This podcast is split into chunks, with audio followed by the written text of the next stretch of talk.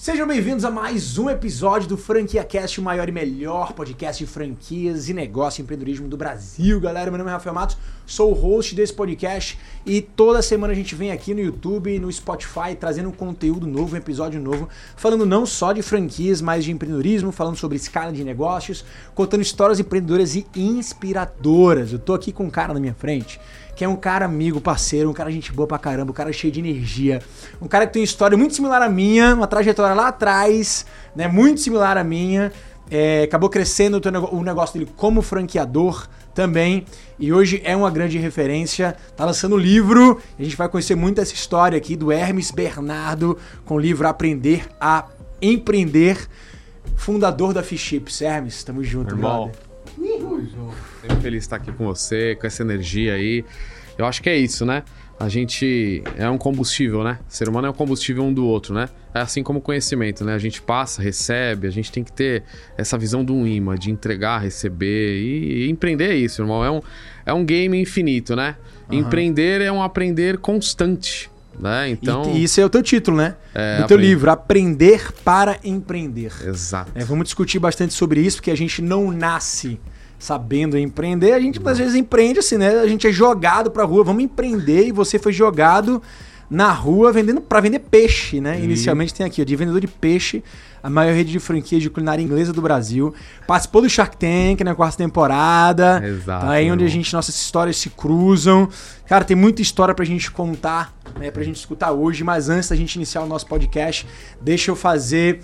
É um, deixa eu dar um recado para vocês. Galera que tá em casa, preste muita atenção. Eu queria passar para vocês um recado que é da Suits, a nossa patrocinadora é, do nosso podcast de hoje. Então pode botar na telinha aí, galera, a marca da Suits. A Suits ela é uma plataforma, uma ferramenta que ajuda tanto franqueadores como qualquer tipo de empresa que quer expandir é, os seus negócios, então empresas que têm filiais, empresas que têm franquias, é uma ferramenta que facilita na gestão, tá? Então a gente usa lá na, no, na nossa franqueadora, é uma forma da gente fazer com que os nossos franqueados, licenciados, filiados tenham acesso a um portal de comunicação interno é, com, cara, é, sistema de integração para eles saberem é, de tudo que está acontecendo dentro da, da, nossa estrutura, treinamento, suporte, chamados. Cara, é uma ferramenta completa. Hoje é uma das melhores do mercado. Então a gente utiliza, a gente gosta muito de indicar CRM, gestão de projeto, checklist, tem, toda, tem muita coisa legal lá.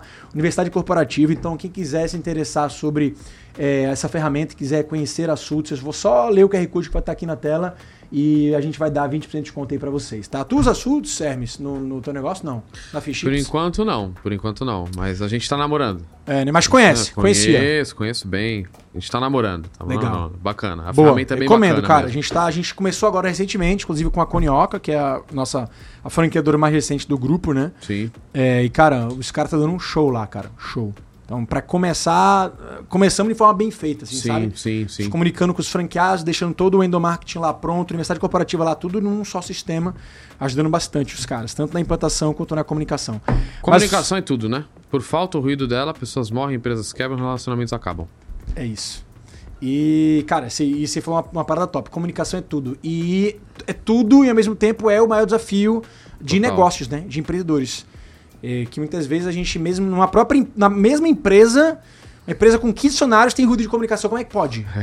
né? E tem Exato. empresas que tem, sei lá, 10 mil, 20 mil, não- 100 mil funcionários e flui. É. Melhor do que a empresa Ah. que tem 14, 12, É. 20 funcionários, né? Qual é o segredo, velho? Não é Cara, fácil, hein, Não é fácil, hein? Não é fácil. É o que a gente falou aqui anteriormente, né? Montar negócio é uma coisa. Montar um time e a comunicação é outra história. Porque quando a gente monta um time, tá atrás da comunicação. Sim. Comunicação de todos os setores, né? Sim. Então a informação, quando ela dá esse ruído, cria até atrito em, em determinados setores, né? Porque às vezes a comunicação falhou. Então, às vezes, o gargalo tá na, na comunicação e nem, nem tanto na execução. Lógico, tem que fazer, né? Mas tá mais na, na comunicação. Porque o executar é a comunicação também, né? Você, a- o, o que a gente mais faz na execução é, uma, é a comunicação, né? Sim. O mais importante é como chega e, e, e para poder passar, né? Então eu acho que, que acho que o gargalo de qualquer empresa, né? É o famoso ruído da comunicação, né? Chega lá na, é, na ponta, chegou de outra forma, né? E quando a gente fala de franqueadora também, essa questão do como se comunicar, o relacionamento, né? porque envolve é, todas as questões de, de técnicas também, né? Você vai falar, eu digo e repito que o não é tão importante quanto o sim. Em tudo na nossa vida, pessoal, profissional, nos negócios, né? É, e como você fala o não também? Vai falar não por não ou você vai falar um não técnico? Não! Ou não, porque assim, assim, assado. Né? Sim. Tudo muda, muda o jogo. Aí, dependendo da forma que você falar, você vai ter que entrar numa linha de convencimento que não foi dessa forma. E eu digo e repito que é algo que é bem importante, né? A gente é responsável pelo que fala, não o que o outro entende. Tem muito sentido, né? Total. A gente é responsável pelo que a gente fala, não o que o outro entende. Mas quando a gente fala dessa questão do que a gente fala, é a gente se policiar o como a gente vai falar e o como essa comunicação vai bater lá na ponta também. É isso aí. Né? É, se a gente que... fala e o outro não entende, é... onde é que está o problema? Muitas vezes está não só, não só no receptor, né? Exato. Mas na forma que a gente fala. É, a, gente, a gente gosta muito de trazer o conceito da andragogia para essa, essa questão da comunicação, né? A gente entrou aqui uhum. num, assunto de comunicação que eu acho muito legal. Eu acho, eu demais, gosto é o gargalo geral. Né? Você pode ter processo, pode ter tudo. Tem quantas empresas? Pois tem um é. monte de processo, tá mas aí. o processo tá no quê? Tá na comunicação. Tá aí. Tá em andar a, a comunicação. Porque o processo é uma comunicação feita que depois na ponta tem que ser executada no braço, na comunicação, no e-mail, no que seja. Perfeito. Né, o processo. Então, eu acho que essa linha de comunicação, acho que a gente entrou e entrou muito bem nessa questão, porque muitas vezes o que é óbvio para nós não é óbvio para o próximo. E o que é óbvio para o próximo, tecnicamente, às vezes não é óbvio para nós. Né? E eu gosto disso de simplicidade. Simplicidade é melhor complexidade. Cara, o simples, objetivo e claro é melhor do que você criar muitas complexidades, né? Eu acho que é, eu acho que esse é o caminho. Quando a gente fala de comunicação, a gente fala de rede social, né? Você é o cara fera aí. Na minha opinião, você é o presente e o futuro do franchise, tá? Você é um cara que, que viu isso no mercado, a, a necessidade da comunicação do franchise, de uma linha mais aberta, Sim. numa linha menos não engessada. Sim. E na minha opinião, você é o precursor disso. Eu acho que o franchise tem a comunicação que tem hoje porque você foi o cara que que colocou é, essa questão de comunicação com muita clareza, transparência para todas as idades. Né? Você fez fluir isso. Eu sou um admirador seu em relação a isso aí. Você é fera demais. Ah, meu irmão, brigadão. Te sigo, acho que mas, seus Mas você sabe são... que eu nunca fui comunicador, né? Assim, eu, não, eu, você, eu contei história pra ti contou, já, né? Contou, contou, eu contou. não era comunicador assim, não, cara. Contou, é, contou. é engraçado, porque eu nunca nem me imaginava me encontrar nessa posição de influenciar, de me comunicar, de dar palestra, de falar em público. Eu sempre fui muito introvertido, sempre fui muito observador. Eu sempre fui o cara mais quietinho da, da sala. Depois de um tempo eu comecei a virar um, uma pessoa um pouco mais, né, assim, de brincar aqui e ali. Mas eu de longe não era o mais brincalhão é, e passava a ser mais observador. É, mas eu tive, que, eu tive que aprender a me comunicar, cara, porque de fato isso é, um, isso é uma competência que não é necessariamente vem de um talento, você adquire essa competência. Muitos nascem com a facilidade maior de se comunicar, fica mais Sim. fácil. Mas eu costumo dizer que é, se comunica mais quem primeiro escuta Uhum. e depois reage. Exato. Aí depois fala, e depois age. Né? Então eu acho que a minha trajetória como hoje comunicador veio desse, dessa base de primeiro observar muito, primeiro escutar muito, entender as pessoas, para aí sim poder colocar é, o meu olhar né, Sim, do sim. meu mundo é, para fora.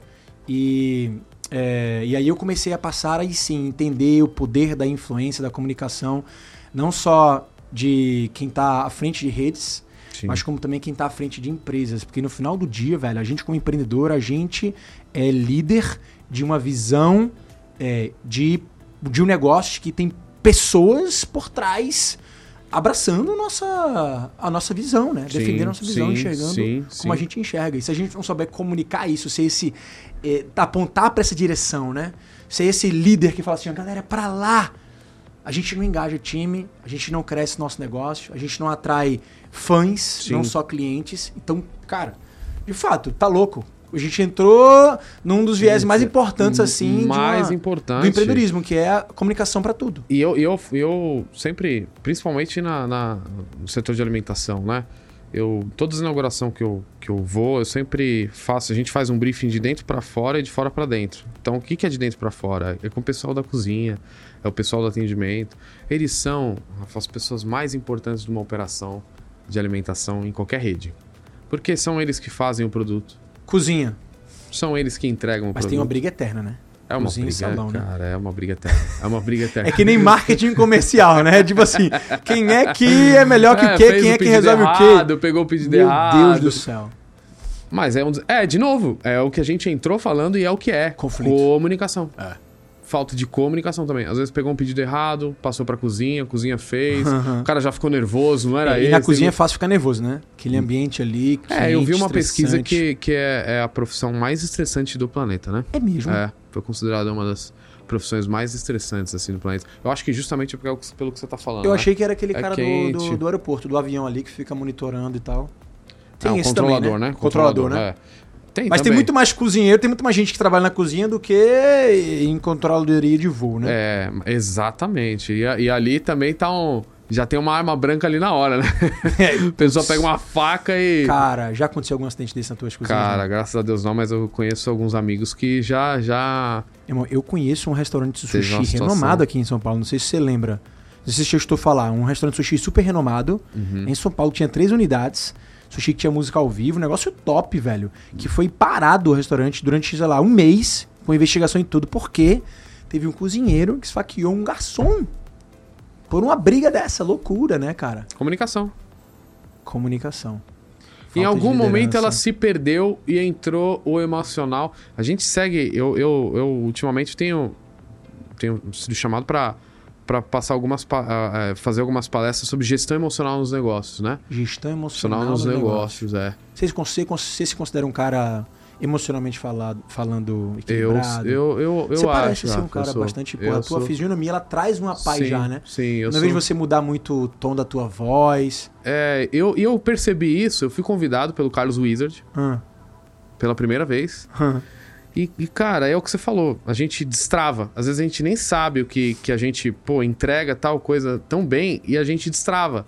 Eu acho que repetição também gera você melhoria cada vez Total, mais, né? Você tá tem que louco. começar. Total. E aí eu fui convidado por ele e, e- e eu dei uma palestra de gestão emocional pros mentorados dele e, e a galera ficou, meu, incrível, incrível. E depois automaticamente eu fui o primeiro a palestrar na OB não sendo advogado. Na OAB? Na OB, no- com- sobre gestão emocional nos negócios. Aham. E semana passada o Sebrae me fez o convite. Eu e foi assim, cara, transformador. As pessoas assim acharam demais. Assim, foi, foi muito bacana. Você sabe esse sentimento de, poxa, eu consegui entregar, eu entreguei o meu máximo e putz, muito eles gostoso, né, gostaram. cara? Isso não tem valor no mundo que paga, cara. Não tem, não tem, não tem grana no mundo que paga de você seguir essa linha de passar essa mensagem, sabe? Sim. Então eu acho que, e principalmente nessa linha que a gente tá falando aqui de comunicação, tá tudo ligado e nos três pilares, que é a emoção, razão e a consciência. Cara, toda hora circula para esses três lados, né? Emoção, o cara foi na emoção, emoção do nervoso, de, de tudo, né? Foi lá e só que o cara, pô, mas a razão não interviu a emoção do cara. Porque depois o cara deve ter falado, meu, eu me arrependi. Porque ele deixou a emoção tomar conta. E quando a razão entra, ela dá uma segurada. E quando a sua consciência entra, ela fala: emoção, razão, deixa comigo. Amanhã é outro dia, vamos em frente, não pode acabar agora, para pra pensar. E aí começa a conversar a consciência com a razão. E aí eu acho que esse é o, esse é o, esse é o game que a gente tá falando aqui de negócio, vida pessoal, tudo, cara. Tudo. Eu, eu, eu, eu bato muito numa tecla que, que, eu, que, eu, que eu faço esse lúdico, né? Um exemplo, o trânsito. O estresse é um comércio. Como, Hermes? É um comércio. As pessoas estão vendendo e comprando. A gente, até nós, às vezes, estamos vendendo. Como assim? Vendendo estresse? É. Vou dar um exemplo. A gente tá no trânsito, a gente tá estressado. Mas tu tá no trânsito, a gente já tá estressado, a gente já comprou de alguém, ou o que aconteceu. Comprou de alguém. Comprou de alguém. Comprou da circunstância, comprou né? da circunstância. É, porque se não tivesse, se não dependesse de outros. Exato. Com- Sim, comprou. entendi. Comprou. Aí você pegou seu carro pra ir embora, o que seja. Aí alguém também que te comprou ou não comprou te fechou. Aí você já tá estressado, você quer vender pra ela. Uhum. E aí, às vezes, por isso que acontece as mortes de trânsito, porque o cara já está estressado, uma acidentes, né? Já tá com alguma situação psicológica ruim na vida pessoal dele. E aí acontece uma situação dessa de um cara fechar, ele tá vendendo o estresse também. E é isso que acontece, que é o que a gente tá falando de comunicação. Então, o estresse é um comércio. Existem pessoas vendendo e comprando. Às vezes a gente, cara, sem querer, às vezes a gente. É difícil acontecer isso em casa. Mas Ah. às vezes eu desconto a minha esposa. Às vezes minha esposa desconta em mim. Ou seja, ela comprou Aham.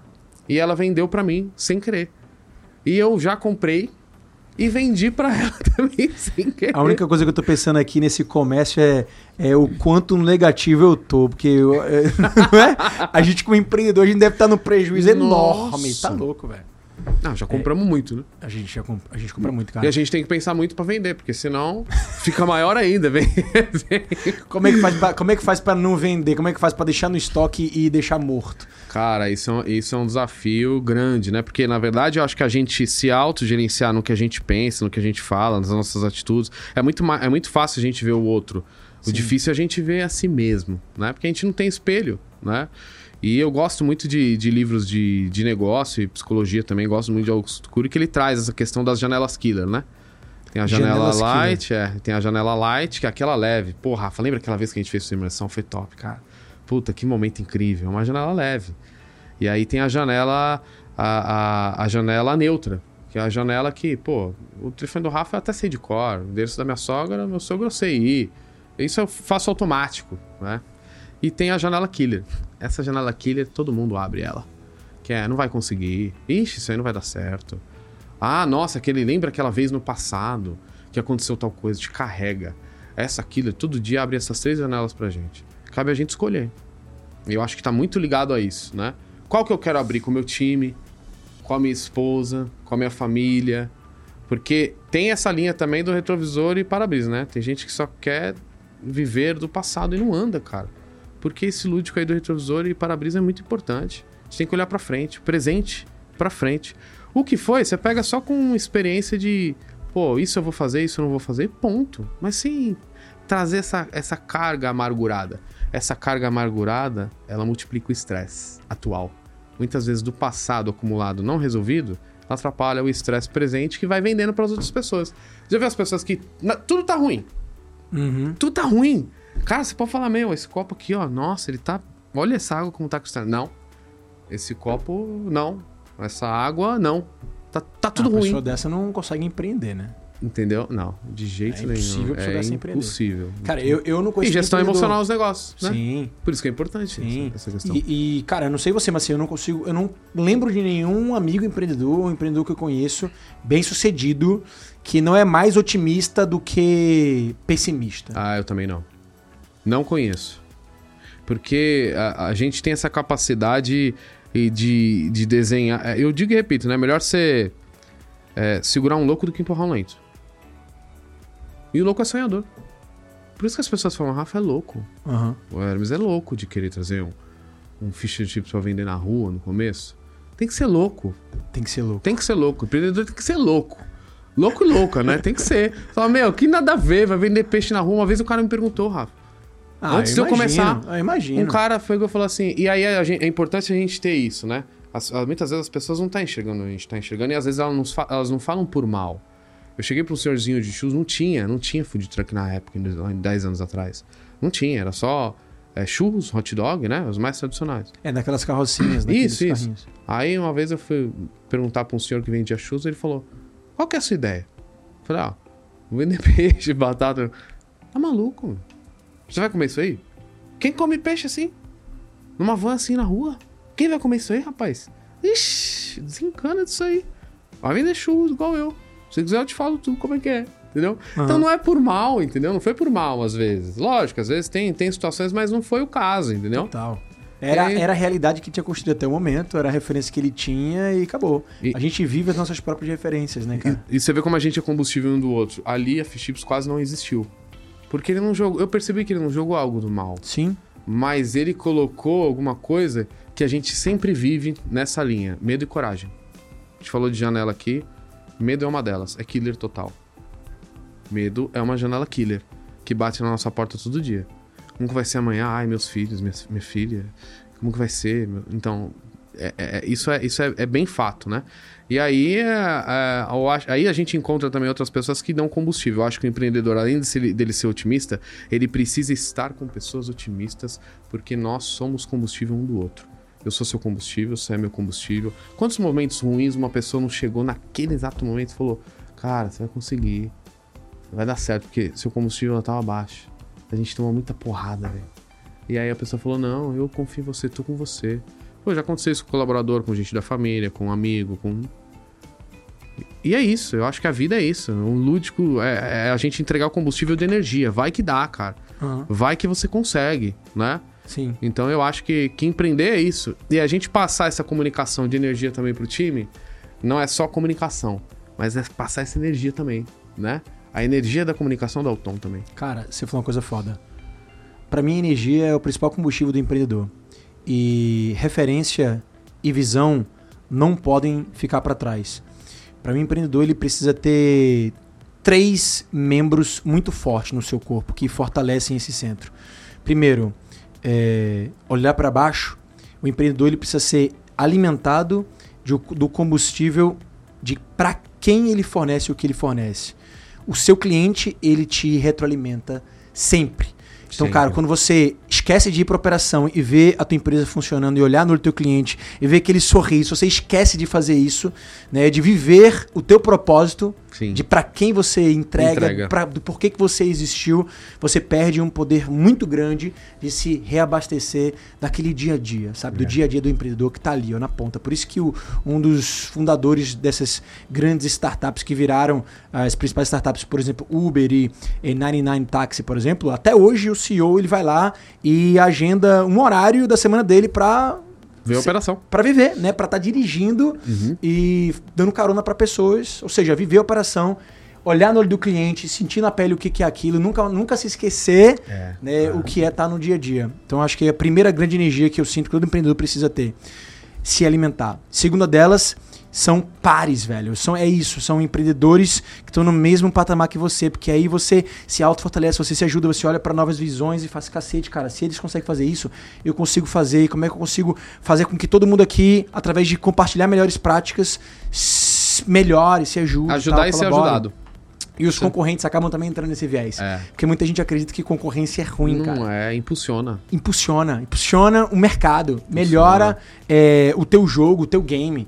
Se a gente parar pra pensar, cara, o que, que seria Rafael Nadal se não fosse o Roger Federer? o que que, Exato, seria exato, Cristiano Ronaldo se não exato. fosse o, o Messi?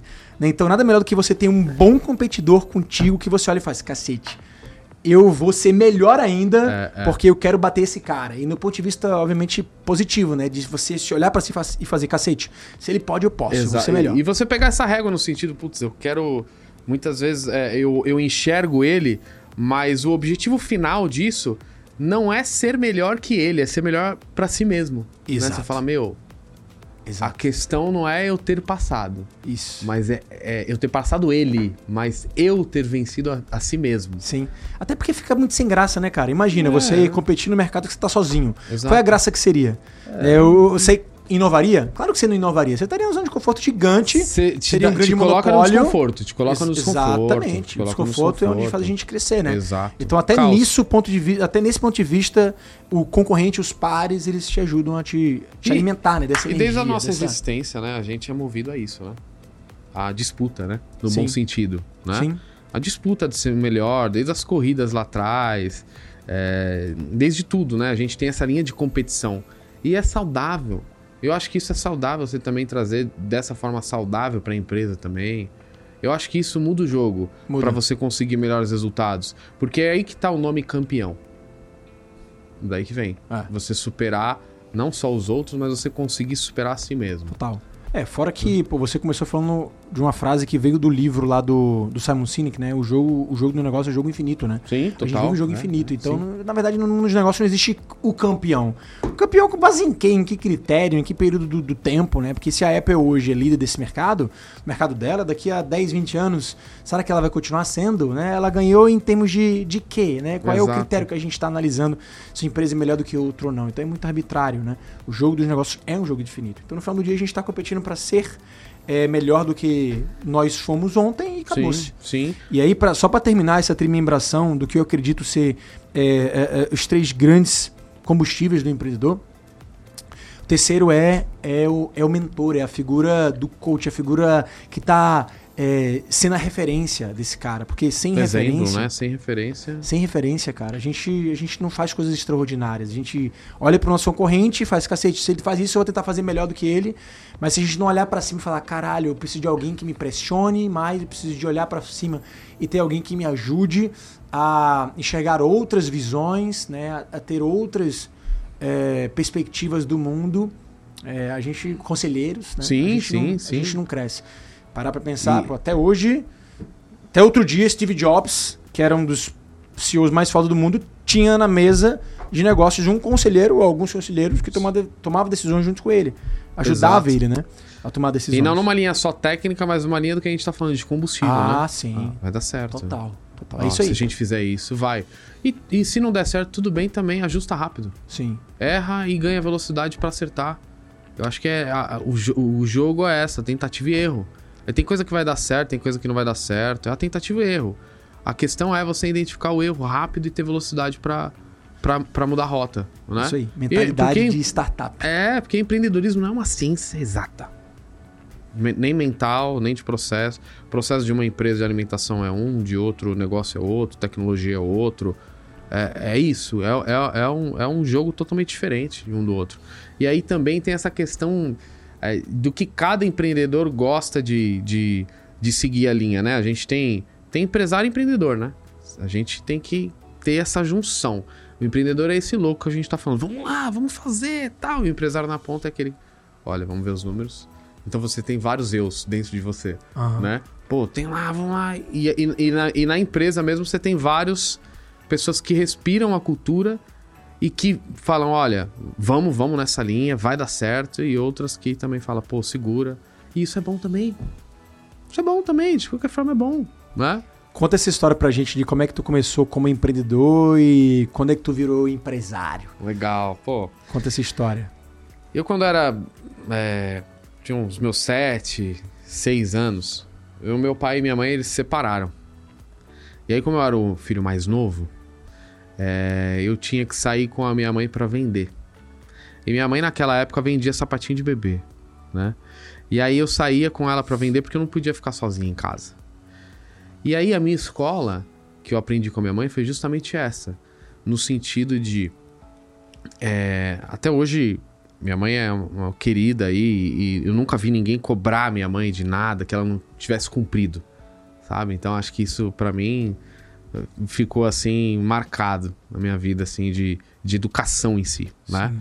E aí a minha escola começou ali de vendo ela, vendo, ouvindo ela vender para as clientes, o como ela vendia e tal. E minha mãe, ela sempre se vestiu muito bem, né? E aí as, gerou um outro business para ela. Porque as pessoas começaram a se interessar com a roupa que ela tava vestindo. E não mais só Os com os sapatos de sapatinhos de bebê.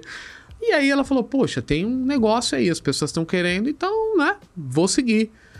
E aí ela começou a entrar com moda feminina, ela tem, tem loja até hoje, né? Que legal. Isso eu tô falando há mais de 30 anos, e quando a gente fala de negócio, a gente começa a ter essa visão da longevidade, né, do negócio. Fala, meu, é tem um negócio de raridade o 30 negócio sobreviver 30 anos, tá é, louco, cara. Então, e Menos aí- de 5% sobrevive nesse período. e, e aí eu aprendi isso, Rafa, desde pequeno lá com ela e ela.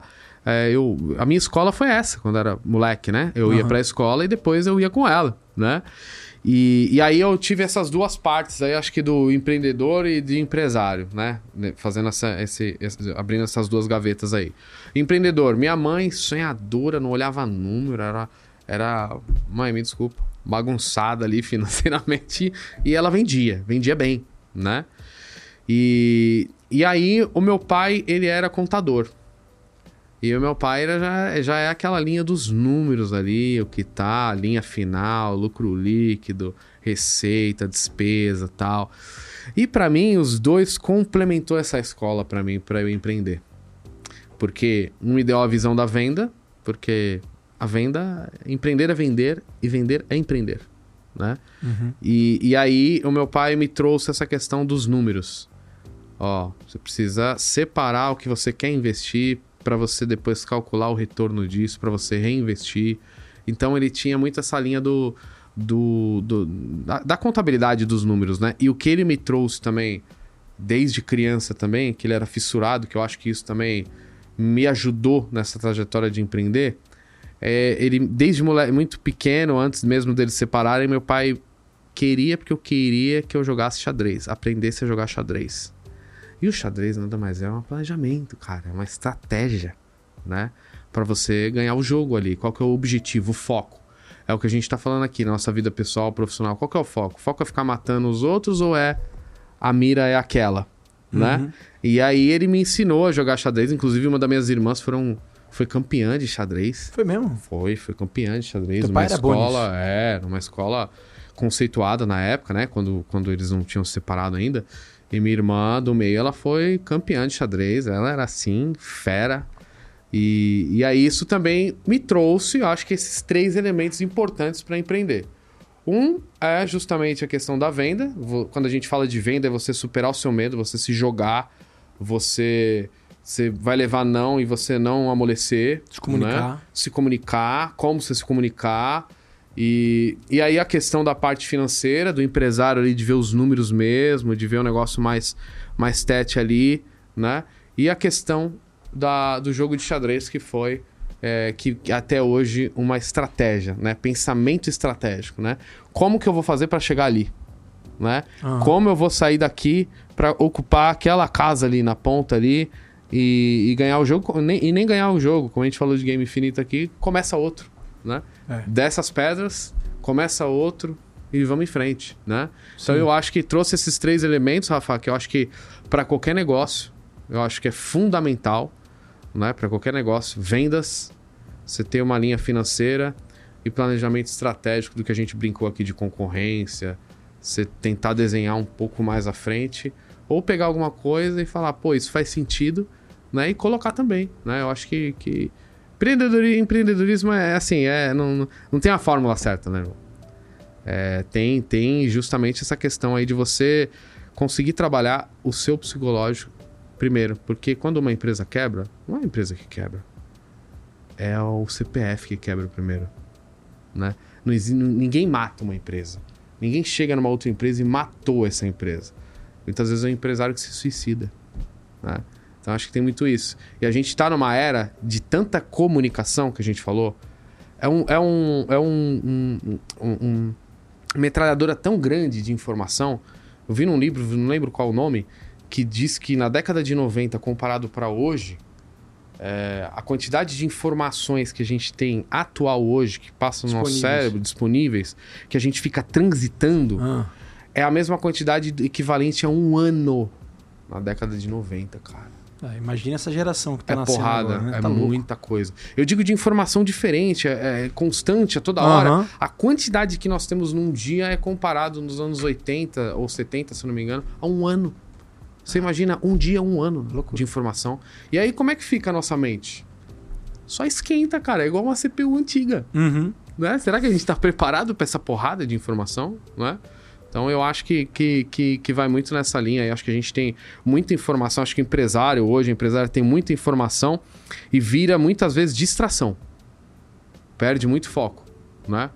Porque ali até mesmo é, as redes sociais foram pensadas, né, para trazer algumas coisas ali que, que, que para mim chega muita coisa sua que faz total sentido, pô, bacana, mas chega muitas outras coisas que também não distrai, sabe? Não- Dá pra você hoje com uma rede social como o Instagram da vida, ou um TikTok da vida, ou qualquer outra rede social, dá pra você filtrar aquilo que você quer consumir ou não, dá pra você limitar, só que o algoritmo foi feito pra te, pra te pegar, né? É, e te exato, prender, e te exato. aprisionar, Reter, né? e, Sim, cara, sim. é, você é refém, muitas Você vezes você é é refém. refém. Né? E como empreendedor a gente fica naquele dilema também de, porra, eu- até, até que ponto isso aqui que eu tô fazendo é trabalho, tipo assim, pesquisar, consumir conteúdo, até que ponto isso, né? Isso é uma distração, É, como você tá é, dizendo, né? Exato, exato. Mas quando você começou, cara, você não tinha nada disso, né? E, e, você, você tá falando da história do teu pai, da tua mãe, e eu achei muito legal porque é, a gente. Nós somos a soma, é uma equação, velho. A gente Equação. representa é, valores passados pelos nossos pais. As maiores referências que a gente tem hoje, que a gente construiu na nossa mente, somente pela primeira infância, caráter, personalidade, do que é possível, do que não é possível, crenças limitantes, vem da nossa família, do que a gente É. não só escutou, mas também viu dentro de casa, né? Então, essa é a tua base, né, Hermes? A tua base é uma mãe que saía de casa todo dia pra vender, ou É. seja, correr atrás do seu. E um pai que, que era analítico, que era frio, mas calculista, mas que era estrategista também. Exato. Pô, do cacete essa combinação. Nasceu aí um superpoder extra mágico aí, né? É. E o que, que você fez com esse superpoder, assim? Como é que você foi pra rua? Como é que você começou a desenvolver o teu negócio, que é a Fish Chips? Fala um, que- fala um pouquinho agora da ideia do negócio, da concepção e, e vamos chegar no Shark Tank, porque essa Show. história é muito legal. Bora. E aí, qual que foi a ideia da, da, da Chips? Antes da Chips, eu criei, eu já tinha a visão lá atrás que o e-commerce ia dar muito certo. Eu tô falando isso Lá em atrás, 2000, quando? 2009, 2008, né? Tá. Eu falava... 2009, 2018, 2008, cara. 2009, Ou seja, 2008. não tinha nem Instagram, ainda nem existia. É, eu falava, putz, o e-commerce ainda vai, vai... Sério, meu? É, na internet. E-commerce, mas as pessoas delivery, vão, no caso, né? É, as pessoas vão passar a comprar pela internet. Sim. Eu entendi, poxa, isso é uma comunicação hoje.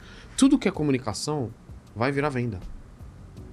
E aí, amanhã, em um futuro breve, as pessoas vão estar consumindo pela internet chegando em casa. Aham. Porque um exemplo, eu olhava o correio, chegando as coisas, né?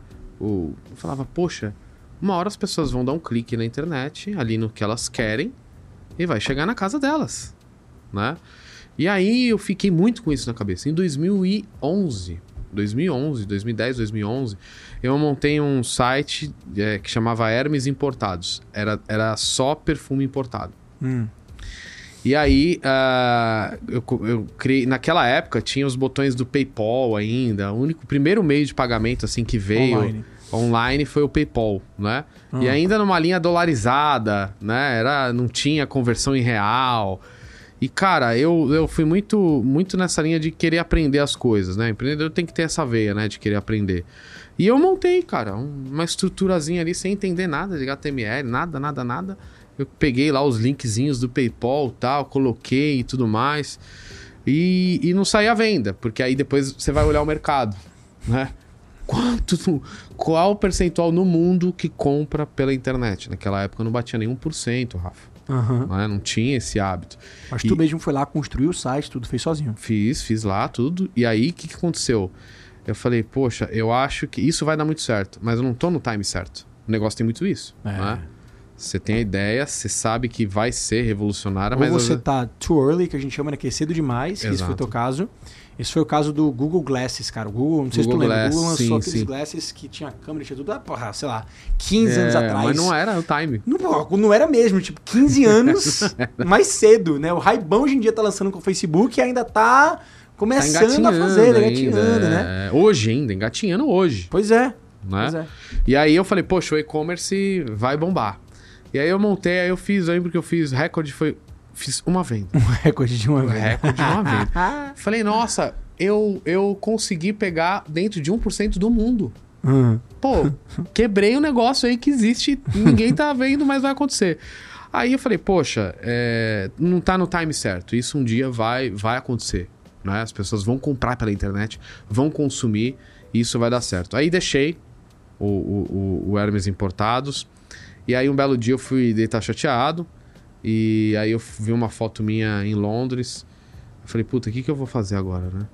Aí eu olhei uma foto minha em Londres, aí veio o insight. Falei, poxa, vou trazer o Fish and Que Chips pro foi essa Brasil. foto que tá aqui no livro 2010. Exatamente. Essa Falei, mesma foto? Foi. Vou trazer o Fish and Chips pro Brasil. Explica pra galera que fish and chips é uma comida típica. da- Eu nunca fui pra Inglaterra, cara. Nunca fui. É, você foi lá pra fazer o que lá em Londres? Foi fazer passeio? Foi o quê? Turismo? Foi intercâmbio? O que, que você foi fazer lá na Inglaterra? Uma história interliga a outra. Ah, Eu tinha rompido o tendão de Aquiles depois desse episódio do Hermes Importados. Eu rompi Ah. o tendão de Aquiles jogando bola com os amigos. tu é bom de bola? Tu é ruim? Pelo visto tu é ruim, né? Ruim. Pela minha cara tá nítido que eu sou ruim de bola. E aí eu, eu rompi o tendão de Aquiles. Como é que se rompe um tendão de Aquiles, cara? Cara, O tendão de Aquiles é aquele, é, é aquele freio que tem aqui atrás da é canela. o que faz esse movimento do pé. É, é aquele de trás, assim, do pé. É, né? Exatamente, Trás, né? exatamente. E aí eu aquele negócio é gigante, velho. Como é É. que você rompe aquela parada, meu? Estourou. São vários Meu fatores, né? Deus Às do vezes você já não tá com ele legal Ah, ou você não aquece. entendi. Tem- aí você vai dar um tiro pra correr e ele estoura. Meu Deus. Ah, E aí estou- estourou o tendão de Aquiles. E aí eu fui fazer cirurgia, eu ia ter umas complicações na cirurgia, ia ficar sequela tal. No final que deu tudo certo. E aí eu peguei esse, aí eu fiquei seis meses sem poder caminhar porque eu tive que alguns episódios da cirurgia, recuperação e tudo mais. E aí eu voltei a caminhar. E aí eu falei, poxa, só que nesse inteirinho, antes de voltar a caminhar, eu falei, o que eu vou fazer agora? Sem andar. Preciso arrumar alguma coisa pra fazer. Tinha quantos anos esse Eu não posso ficar parado. Acho que eu tava com 20 e pouco. Eu não posso ficar parado. Senão eu vou, senão eu vou pirar, senão eu vou entrar em depressão, não é? Uhum. Falei, poxa, eu vou estudar inglês sozinho. Aí comecei a colocar os filmes com legenda, depois com legenda em inglês, e depois sem legenda. E eu aprendi inglês assim, Assistindo filme. assistindo filme. Todo dia. E aí eu falei, quero ver se eu tô bom. Fazer uma reserva pra Londres. e vou lá ver se tá bom. Foi amigo. assim mesmo. Foi assim. Peguei um voo, fui sozinho. Falou, o que você vai fazer lá? Vou ver se eu tô bom. Não acredito, velho. Vou lá, fui pra Londres, fiquei lá em Londres. Ah. Aí voltei. Tava bom o inglês? O inglês eu tinha aprendido inglês americano ou inglês britânico? Então eles estavam me tem muita diferença ali. hein? eles estavam me corrigindo no britânico. Porque eu vim dos filmes americanos, né? Americano, é. Aí chegava lá, sempre tinha uma correção. Né? Aham. Numa loja, onde eu ia comer. Sempre tinha uma correção, eles entendiam o que eu falava. Mas aí eu fiquei feliz, porque eu falei, poxa, talvez fosse outro momento, eu ia falar, ah, pô, estão me corrigindo, ia ficar chateado. Tal. Cara, tá legal, tá bom, me entenderam. Tá? Olhar, olhar de outra forma, né? Falei, pô, me entenderam. Tá aham. ótimo. Eu acho que tá, tá, tô bem. Aí eu fiz amizade com uma senhora inglesa lá também. E eu conversava com ela assim, na boa. E ela me corrigia. E eu achava o máximo que ela me entendia. Falei, nossa, cara, eu nunca estudei inglês e agora tô, tô, tô bem no game. Aí eu voltei. E aí eu peguei e foi aí que eu tive o insight. Aí eu olhei uma foto minha em Londres, depois de um período, né? Eu voltei. Aí eu olhei uma foto minha em Londres e falei, poxa, eu vou trazer o fish and chips pro Brasil. Que nada mais é peixe com batata, velho. É peixe com batata. Peixe frito. Peixe frito, empanado, frita, com batata frita. vendido no meio da rua, não é meio- isso que é lá? no meio em da Londres rua. é típico, né, de É Londres, né? Tem uma em cada esquininha, É a comida de rua mais antiga do planeta. mais antiga. Do planeta. Porque naquela época. Não é a coxinha aqui do... Não é a coxinha do Brasil? Não, não é a coxinha Não é? no Brasil. É, não é, é os o peixe, churuzinhos ali da É o peixe com a batata. Por quê? Como surgiu? Ah, naquela época lá, eh, os pescadores pegavam os peixes melhores para a realeza. Ah, E aí vinham os peixes pequenininhos. Para não jogar fora, o que, que eles faziam? Eles fritavam esses peixes e aí tinha o jornal do dia. O jornal do dia era a embalagem. Então eles envolviam, faziam um cone com o jornal do dia, colocava a batata e o peixinho lá e vendia na rua. Então foi o primeiro street food do mundo. Que legal, Que cara. nada mais é uma combinação de, de, de peixe e batata, que é algo que todo mundo come. E assim, quando tu comeu, quando tu provou pela primeira vez em Londres, tu Ruim gostou caramba, muito, tipo... ruim, ruim, ruim, tu achou muito ruim? demais, E como é que, por que tu pensou nessa Ruim. assim, vou trazer um negócio ruim pra cá? Pô, vou, vou fazer um negócio bom. Fazer um negócio bom, né? É, porque. Agora vou, vou criar uma parada melhor. Exato, e é uma questão cultural Sim. lá, porque lá, como é- o clima é mais frio, Sim. A eles têm o costume da fritura encharcada. Pra eles é top, porque a fritura tem que ser encharcada, desse jeito. Acho que porque, não sei se aquece mais, se eles gostam se fica mais molhado ali com o óleo e tal, ok pra eles. É isso. Pra nós aqui, país tropical, não, isso aí não acontece fritura dessa forma, né? Aham. Então eu tive que fazer uma releitura pra colocar no Brasil, né? E aí, naquela época, 2012, 2013, os aluguéis no, Bra ah, no Brasil como um todo estavam altos demais, né? E eu falei, poxa, eu vou trazer isso no food truck. Começar pequeno e pensar grande. Eu vou estruturar, eu, eu, eu desenhei o plano de negócios numa noite. Quando eu tive a ideia, eu, eu, eu fui lá para uma partezinha do escritório que eu, que eu tinha em casa, comecei a desenhar o business plan. Vai ser um food truck mini, vai ser o fish and chips, vai ser. Não tenho colaborador ainda, eu vou pegar um manequim, mandar fazer uma fantasia de um guarda real inglês. E ele vai ficar com o cardápio, o guarda real inglês vai ficar com o cardápio, as pessoas vão ver o cardápio, vão fazer o pedido para mim, eu faço, entrego para as pessoas e recebo. E faço, entrego, e ele, e ele é o tu que ia o cardápio. trabalhar sozinho no negócio. Comecei a trabalhar Era isso. sozinho. Meu primeiro colaborador foi o Aquiles. Por que Aquiles, o guarda real inglês? Porque foi quando eu rompi o tendão de Aquiles e foi o meu primeiro colaborador. Então era um manequim, vestido de guarda real inglês. E quando eu fui para Berrini, em São Paulo, foi meu primeiro dia. E aí o primeiro dia da operação, as pessoas viam eu tirando o guarda real, manequim, guarda real. Hum. Aí eu colocava o cardápio e colocava, encaixava a cabeça dele, porque ele não cabia inteiro na, na, na, na van, do jeito Ah. que ele tava. Aí as pessoas ficavam olhando tal. Olha, fish and chips, nossa, que legal. Poxa, eu comi muito isso lá fora. E aqui não tem. E para você comer, você tem que entrar num pub. falei, opa. Quando eu vi, Rafa, tô numa fila. E as pessoas começaram a pedir, e eu vendendo.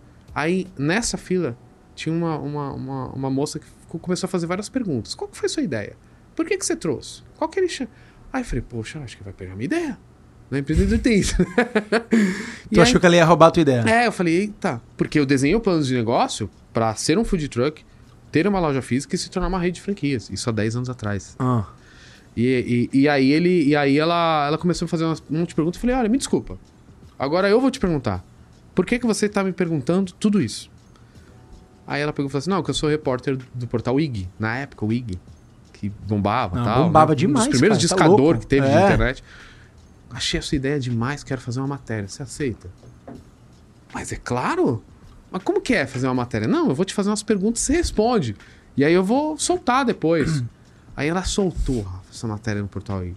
O brasileiro traz fish and chips pro Brasil, pouco visto na América Latina num mini food truck, num manequim vestido de guarda real inglês que chama Aquiles, porque ele rompeu o tendão de Aquiles. Contou Tava ele e o guarda real e. Cara, foi demais.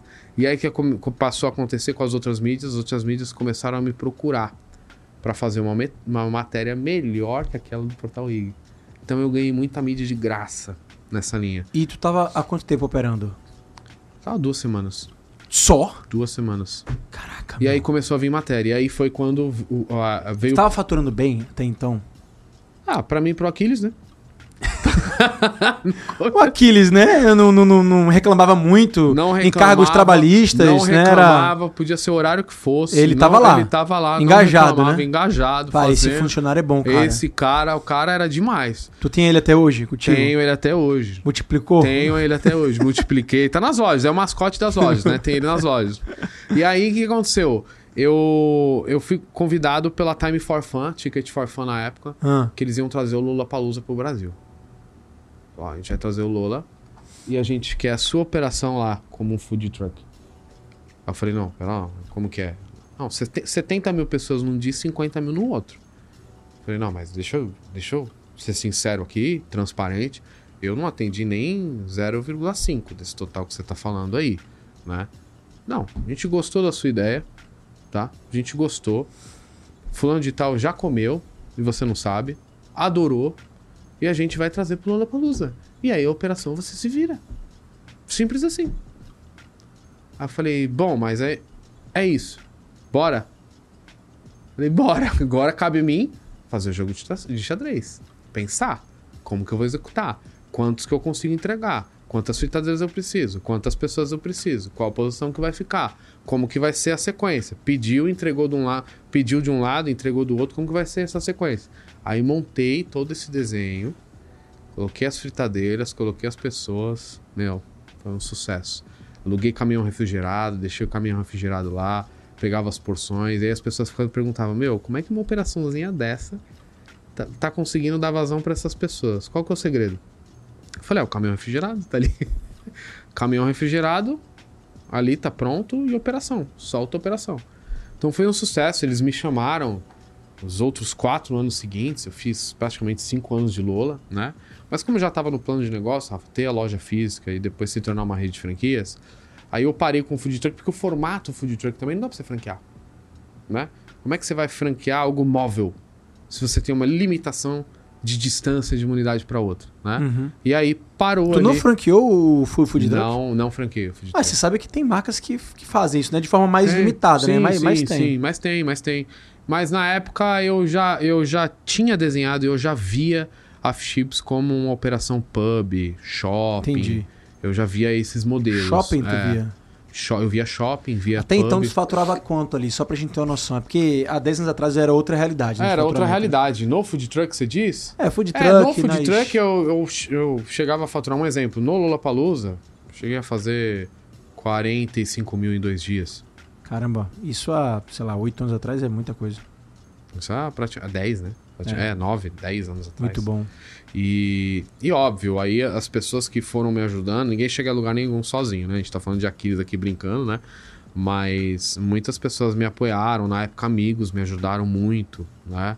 É, amigos me ajudaram, aí eu Tu passei teve a sócio? Tu profissionalizar. teve sócio não? Não. Tu nunca teve sócio? Nunca tive sócio. E qual foi o investimento que tu botaste lá nessa primeira. Primeiro food truck? Na primeira, no primeiro food truck foi o seguinte. Eu, eu, eu acho que na época eu vendi um carro que eu tinha Ah, e eu acho que, se eu não me engano, foi 45 mil reais, Rafa. Tudo. tudo. É. Ou, food truck, ou mini food truck Ah, e montar a estrutura, porque eu que tive que desenhar a estrutura, porque os caras que faziam um carrinho hot dog e tal, os caras não entendiam. Falavam, é, meu, o que não, que era, vai era vender, outra história, É. né? Era outro O que, que você modelo. vai vender? Não tô entendendo o que você vai vender. Aí ele pegou e aí eu fiz o desenho pra eles fazerem. Faz, falei, ó, faça desse jeito, faz dessa forma. Aí eles fizeram.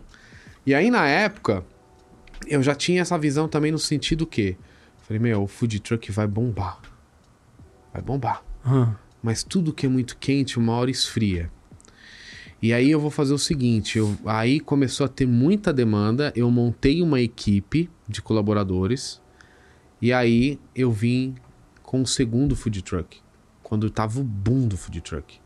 E eu falava pros amigos food truck naquela época, eu falava, pessoal, vamos lá, vamos, vamos colocar a bola no chão. Não vai se perdurar muito, sabe por quê? Porque tá vindo muito food truck no mercado.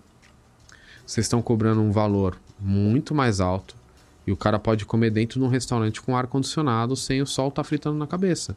A gente nem proporciona isso. Essa, acho que essa questão do takeaway tá se perdendo aqui, uhum. né? Que aí entrou muita questão do Gourmet gourmet, demais. né? Aham. Falei, isso uma hora vai perder. E aí eu montei o segundo food truck e eu fazia dois eventos simultâneos. Aí eu montei o terceiro e eu fazia três eventos simultâneos. Aí eu já tinha uma equipe que os três estavam em grandes eventos simultâneos, né? Fiz tocha olímpica também, né? Fiz, fiz outros eventos também de é, da, da Premier League, Liga Inglesa de Futebol, que me chamaram Que quando massa. veio a taça pra fazer, né? E, e aí, mas eu já tava desenhando a loja física, né? Falei, poxa, aí eu vou partir pra loja física, da loja física a gente vai formatar pra franquia.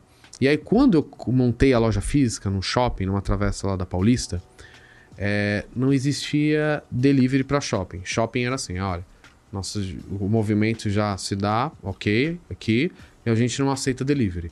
E eu com muita conversa com o shopping, falando, meu, vamos colocar delivery, é o futuro também, o delivery. Nos shoppings também, vai ajudar as operações, né? Aí eu fui o primeiro a colocar uma operação delivery saindo dentro de um shopping, isso em 2017, 2018, porque não tinha essa cultura shopping Aham. tá? E aí eu criei um problema bom, porque aí eu entrei na plataforma delivery naquela época e começou a congestionar de motoboy para pegar os nossos pedidos para levar para os clientes. Aí comecei a ter problema com o shopping. porque não tinha o corredor técnico, eles ficavam ali na frente. Aí começou a ter o shopping, aí criaram um procedimento de pegar lá, lá na parte do corredor técnico. Aí, ok, começaram a pegar no corredor técnico. E aí foi aí que eu fui criando também processos no sentido de o cliente do delivery é muito, muito diferente do, do, do físico. Se uma operação de alimentação errar com você aqui, Rafa, você sabe muito bem disso, conserta na hora, dá, uma outra, dá um outro produto pro cara, dá um voucher para ele voltar depois, para trazer alguém. No delivery não tem essa comunicação que a gente falou no começo. Não tem essa comunicação, né? Então o que, que eu fiz? Poxa, como que eu vou comunicar? Se caso der algum problema. Aí a gente desenvolveu uma cartinha da realeza, da época na Rainha da Inglaterra, agradecendo o pedido, olha. E a gente colocava o nome do cliente e aí essa cartinha já era pronta, impressa, já vinha. Te mandou rodar numa gráfica, então apareceu lá no iFood, Rafa fez o pedido. Aí escrevia à mão seu nome e vinha a cartinha. Abraços, realeza, faça seu pedido sempre conosco. Rainha da Inglaterra, XPTO. Aí ia dentro do delivery. E nesse mimo, comece... a gente começou a ganhar boas avaliações no delivery, lá na Paulista. Porque uma coisa é você fazer um delivery de pizza, outra coisa é você fazer um delivery de fritura. Pois é, cara. Eu tive que contratar um engenheiro de alimentos para ele desenvolver a embalagem para nós, com os respiros certos, para não deixar sair, a, a- a- não ficar frio e ao mesmo tempo não fazer murchar, né? Aham. E a gente Não, contratou... mas a batata é quase impossível ela não murchar, né? Eu não sei como é, que é o peixe exato, frito. Exato, ela, ela, ela, ela não embarca tão bem. O peixe, ele dura um pouco mais, né? Por causa do empanado ali, né? Sim. Segura um pouquinho. E... Mas foi uma operação, assim, entre o céu e o inferno. Foi mesmo. Porque eu ia dar muito certo ou ia dar muito errado. Imagina, cara, a gente tá no maior quadrilátero financeiro na América Latina ali. Se der um, um- um mix de, de cultura, de pessoas ali, Se dá errado, ia dar muito errado. Porque Não, se, der é errado, se desse errado ali, não ia dar certo em canto nenhum. É, e é, o critério, a, a régua dos caras é muito alta no Sim. sentido de tipo, meu, não chegou legal isso aqui. Pau, vou dar nota 1. E aí a gente começou a elevar a nota no delivery. Aí eu vi que a praça de alimentação, outras operações grandes, começaram a colocar delivery lá. Falei, poxa, que bacana, né? Não que eu tenha sido precursor, mas que, que poxa, aqui, já- eu, eu percebi que tinha uma brecha, um movimento para ser vendido do shopping Aham. entregar para o consumidor final, aí, sabe? mais uma vez, falando de concorrente aí, ó, como a gente. é, como a gente se fortalece, né? Como Total. mercado. Total, total, total. Eu acho que foi isso que aconteceu, né? E aí a gente veio trazendo as estratégias tal, e aí eu formatei para se tornar uma rede de franquias, né? E aí daí tudo começou. A gente começou ah, na- em loja shopping mesmo, isso antes da pandemia. E aí depois da pandemia a gente era praticamente 80-20, 80 shopping, 20 rua. E aí, é, como a gente percebeu que o nosso produto também tinha muito esse engajamento de, de das pessoas sentarem e compartilharem um chopp e tal, e curtir o momento ali, né, com uma cabine instagramável, inglesa para você tirar foto, o Aquiles, né? É, aí a gente começou a ter uma performance interessante também nas lojas é, pub, né, rua. E aí a gente criou operações mais enxutas na pandemia, que foi a operação quiosque, que é uma operação mais Quiosque. quiosque, operação mais enxuta, ali com a máquina que eu participei no programa Shark Tank, né? Que, Aquela Que- fritadeira automática. exatamente. E aí é, a gente come- começou a ter as operações dentro de extras de mercado, que na pandemia os mercados bombaram. Hum, legal. E aí a gente criou essa operação menor quiosque, mais enxuta. Aí a gente criou a operação container. Então hoje a gente tem quatro operações: a loja shopping, a loja pub rua, a loja quiosque e a loja container. Todos possuem delivery. E a gente também tem a operação só delivery, tá? Só Dark Kitchen. Ah, Hermes, vocês têm todos os modelos de negócio hoje? Nós temos todos. Temos só Dark Kitchen, temos só Shop, temos operação Shopping. E aí a gente está trazendo agora para o mercado, que é um movimento que está acontecendo, Rafa, que a gente está observando mediante a, a fatores externos também da economia, a gente está trazendo um mini pub. Mini Pub Experience. Que é a operação que eu comentei com você no comecinho, que é uma operação mais enxuta, com os produtos mais práticos ali de operação também para operar, menos mão de obra e nessa linha mais é, é, com a galera, um drink, as questões do- dos produtos mais práticos para sair, o próprio fish and chips, a batata recheada, o nosso hambúrguer que vai muito bem, sabe? E numa linha mais é, não deixa de ser um, um fast casual aí, sabe? Um, Entendi. É porque o, o, o negócio da Fish and Chips acabou é, ele se complementando com outros produtos, né? Não ficou só no fish, no, no, no fish and chips, né? exatamente. Ele se O complementou. hambúrguer, o, a hambúrguer. batata inglesa. batata inglesa que você monta com os itens que você Sim. quiser. Aí também a gente tem os pratos executivos, tá? Caramba, A gente tem então virou uma cozinha completa. Exato. E bebidas, drinks, etc. Exato. E aí a gente tem uma questão do, da sobremesa, que é a banoffee, ou o churros europeu, né? Diferente do churros que... Nossa, que brasileiro é muito criativo, né? É, o churros, ao invés do recheio vir dentro nele, é, o, é os espetinhos e aí vem o recheio e você mergulha no recheio. Então a gente tem o churros europeu e a banoffee. E a gente também tem as sodas, né? Tem a Pink Lemonade, tem chá Tá. gelado, que é as sodas coloridas, Sim. tem rosa, tem, re- tem verde. Então eu gosto de bater na tecla, Rafa, que até fazendo esse lúdico, né? A gente é a Outback brasileiro agora, no sentido que Outback é culinária australiana para uma empresa americana que não vem tem boa performance nos Estados Unidos e bomba no Brasil. É verdade. e nós somos brasileiros com a culinária inglesa que vai trazer esse conceito para nós, para investidores, para os consumidores proporcionar isso. Muito legal essa alusão, cara.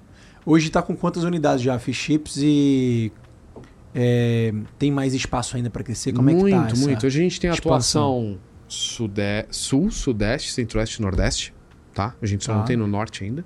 A gente chegou a inaugurar uma unidade em Lisboa, Portugal, mas foi bem no momento da pandemia. Não deu para prosseguir, porque na Europa lá pegou mais forte primeiro. Então hoje a gente tem 22 unidades abertas e mais 10 para inaugurar. Então a gente fecha o ano aí com 32 unidades praticamente. O primeiro semestre, a meta é a gente ter 50 unidades abertas, né? Até junho de 2024.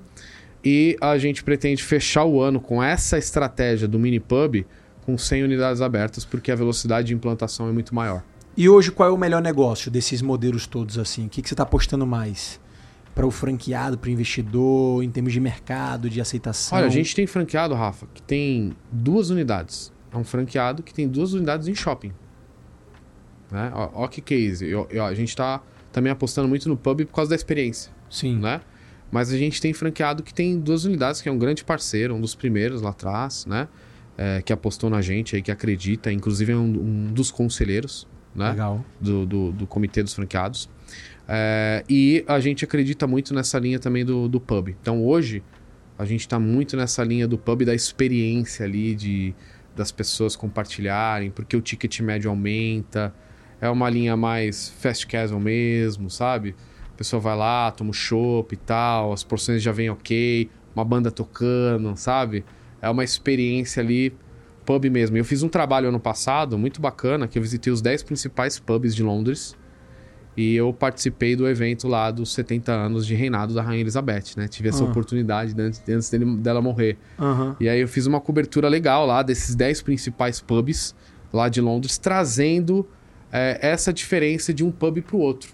Né? Tinha pub lá de 1636. Né? Foi criado em 1636. Cacete, então, meu. cara, é muita história. É muita história. Então, assim, é, eu fico feliz da gente, nessa linha que a gente tá falando, né? Brasileiro é muito criativo. Brasileiro empreendedor, brasileiro guerreiro. Por quê? Com a carga tributária que a gente tem no- no- nesse país, gente é o maior empreendedor do planeta. Isso é sem sombra de dúvida. De tudo que a gente falou aqui. De comunicação, de mente, de se jogar, de fazer acontecer, de ser otimista. Brasileiro é otimista, cara. Aham. Se tem um lugar que a gente é bem recebido é aqui. A gente é otimista, a gente trata bem a galera, a gente trata bem as pessoas.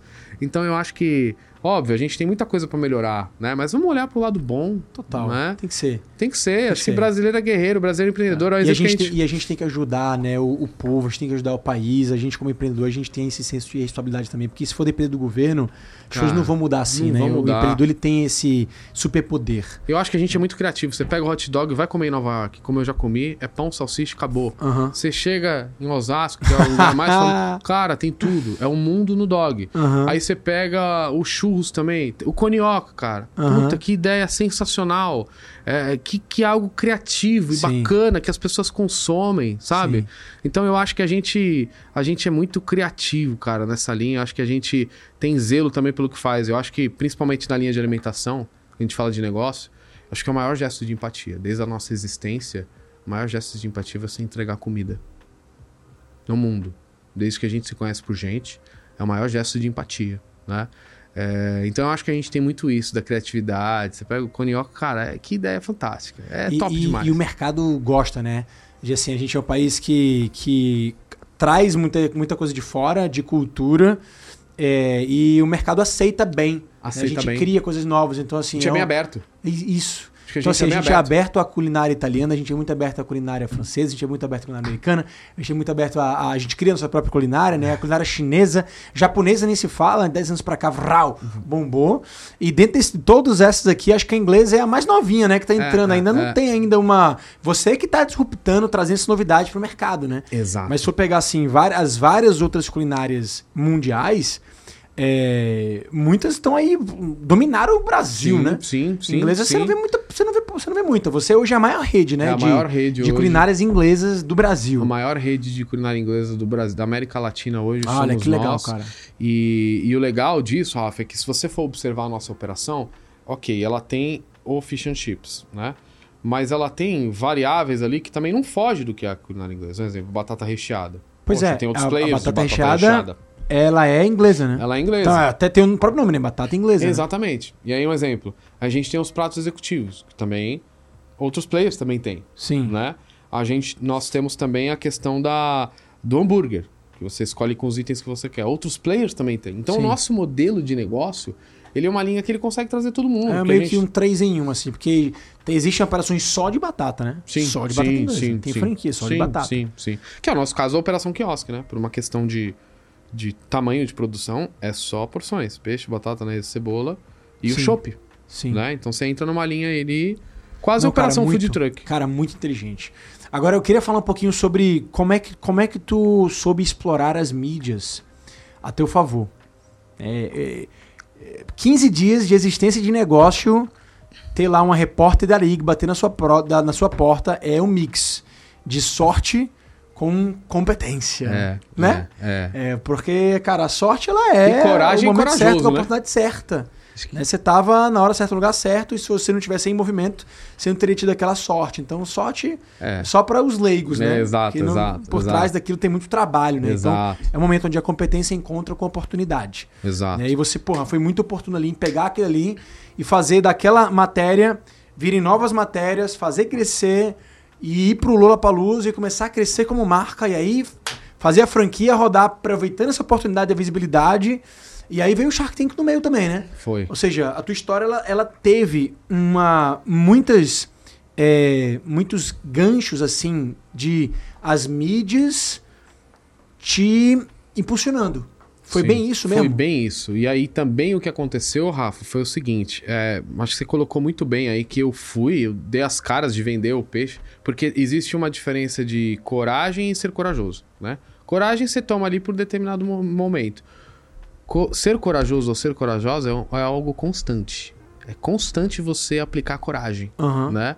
Então, eu acho que eu de, de dar as caras, de, de nessa linha de atitudes de coragem, se tornar corajoso, Aham. eu acho que, que impulsionou a ter mais desafios para ter coragem e continuar sendo corajoso. Porque o empreendedor, empreendedor é isso, Sim. né? Muitas, muitas operações ou muitas empresas param porque em determinado momento várias atitudes de coragem chegou em determinado momento e falou, pô, isso daqui para frente eu não vou conseguir seguir nessa linha de constância de ser corajoso ou corajosa, né? E eu acho que participar do Shark Tank, meu amigo, você sabe muito bem Aham, disso, é aham. algo corajoso. É. Mas eu, é eu nem sabia o tamanho da, da coragem que tinha que ter antes de passar por lá, né? Eu achava que era, eu achava que era mais suave. Mas eu fui um pouco mais preparado. Foi? Porque eu, eu, eu tive. eu, eu achava que eu tinha sido, tá? Não eu, não, eu digo que eu fui um pouco mais. Porque eu já tinha três amigos que tinham ido. Ah, Então eu consegui conversar com eles pra entender os bastidores. Aham. Entendeu? Então eu tive essa vantagem, assim. Sim. Né? Porque eu sempre fui um cara muito comunicativo, assim, sabe? Acho que, como a gente falou aqui da minha mãe, e, e eu ver essa comunicação, e eu falar também e tal. E eu também era, ao mesmo tempo, muito observador, né? Então eu acho que é, eu, eu era muito 50-50, sabe? Eu acho que eu deveria até ser mais 30, 30 comunicador e 70 observador, Aham. sabe? É, mas cada um, cada um, né? Perfil de cada um, até Tá. o momento que você destrava seu cadeado, enfim. E aí eu, eu, eu me inscrevi em 2018 empresa formatada para se tornar rede de franquias, tudo pronto, rodando. E aí eu saí de uma operação rua, meu irmão, para ir para um shopping. Tu já tava com shopping já na hora que você foi. Tava... Então, é muito discrepante no sentido de que é normal você ter uma operação food truck e você ir para uma, uma operaçãozinha menorzinha na rua, né? Quando você vai para um shopping, o game é outro. Os players que estão lá, meu irmão, vai te engolir, lá é tubarão, tá? A gente falou de concorrência aqui, né? E nos impulsiona, que bom, Não. que eu tive a coragem para ser corajoso Total. de estar, de estar no game junto com eles. Concorrência em praça de alimentação é, É- loucura. É loucura. A gente tá falando de Habib, você tá falando de McDonald's, você tá falando de. Bob's, você tá falando de Burger, Burger King, Subway, Na minha frente, girafas e o Fish Chips ali, né? E aí. e aí foi justamente isso. Falei, poxa, aí eu me deu um burnout. Te juro, de Foi ver mesmo? aquelas operações. Me deu um burnout. Me deu um burnout. Acho que tudo que a gente passa na vida de ruim, a gente tem que olhar para um lado bom. Porque a gente não entende na hora, mas amanhã a gente vai falar, poxa, isso me deu aprendizado pra caramba. E aí eu entrei no burnout. Travei. É, porque a- a- as exigências do shopping, você sabe muito bem disso. Coifa, eletrostático, lavadora e projeto arquitetônico e tal. Eu nunca tinha visto aquilo. Eu tinha uma noção, mas chegou lá, travou, cara. Eu Falei, nossa, e agora? O que, que eu vou fazer? Mais Aí. Aí eu peguei e falei, poxa, é, e agora? O que, eu vou fazer? Me deu burnout. Falei, parei a operação aqui e fiquei uma semana no quarto, ruim, mal. É, me deu burnout. Crise de ansiedade, tudo. Me deu, me deu, me deu burnout. Levanta aqui, levanta um pouquinho mais aqui, ó. Isso, E aí, aí. e aí eu. Aí. Tá ok agora? Tá, tá, acho que Aí, aí me deu burnout. Aí entrei em depressão. Caralho, quanto tempo tu passou? Eu fiquei uma semana assim. Pra me recuperar um mês. Antes de inaugurar. antes de inaugurar. 2017 para 2018. Me deu burnout. E aí eu já tinha me inscrevido no Shark Tank, bem no começo do ano. Hum. E, e aí eu fiquei ruim. Fiquei mal, mal, mal. Fui, no, no- fui diagnosticado com depressão. E aí, quando eu fui, mi- minha esposa, que a gente namorava na época, ela falou: Não, vou te ajudar, vamos. E, e- e, assim, é ruim se você ver as pessoas que, que gostam de você, que te amam, vendo você ruim. Você sofre por elas também, né? É ruim isso, né? Sim. E aí ela, ela me impulsionou, levou, me levou na psiquiatra, foi diagnosticado com, com depressão. Eu não atendia o WhatsApp, nada, na ligação, nada. Cacete, é. E esse dia eu resolvi pegar o celular. Quando eu peguei o diagnóstico. Hum. Quando eu peguei a primeira mensagem que tava lá era: Olha, você se inscreveu pro Shark Tank e você passou para a próxima fase. Caraca, meu. Aí eu falei, aí eu respondi. Mandei uma foto, lembro até hoje, mandei uma foto Do quê? que eu tinha sido diagnosticado com depressão Mentira. e respondi: não fechem as portas pra mim. Eu não vou conseguir participar agora porque eu não quero atrapalhar vocês. Eu vou me recuperar e mantenha as portas abertas pra mim que eu vou. Aí eles responderam: ok, seco, ok, tudo bem. No Caraca, outro meu. ano, 2019, eu me inscrevi. Só que é, é- é- a gente não entende as coisas que acontecem na vida, mas quando a gente dá um down, depois é, é, é pra gente dar um down pra dar um up top. Você sabe muito bem disso, né? É bom acontecer essas coisas pra gente depois dar uma impulsionada, né? E aí, o que aconteceu? Eu voltei com tudo, com a vontade de viver, vencer, assim, absurda. Foi a melhor coisa que aconteceu comigo. Porque eu falei, nossa, agora, agora é tudo ou tudo. Eu só tenho duas opções, né? Mas qual, o que, que foi que virou a chave? Cara, a virada de chave foi o seguinte: é, eu tava em base de remédios. E os remédios estavam me dando sono. Um belo dia, acho que por isso que é importante a fé, cara, independente de crença, né? Um belo dia eu, eu lembro que eu falava assim: Meu Deus, me ajuda, me ajuda, me ajuda, me ajuda. Incessantemente eu falava. E aí veio uma visão seguinte: larga todos os remédios e sai pra caminhar todos os dias, tal hora da manhã. Vá, faça isso. Nesse mesmo dia, eu peguei todos os remédios, joguei no lixo. Minha esposa não entendeu o que eu tava fazendo. Falou: não é pra jogar esses remédios fora, você tem que seguir o que a, que, que a médica colocou. Eu falei: não.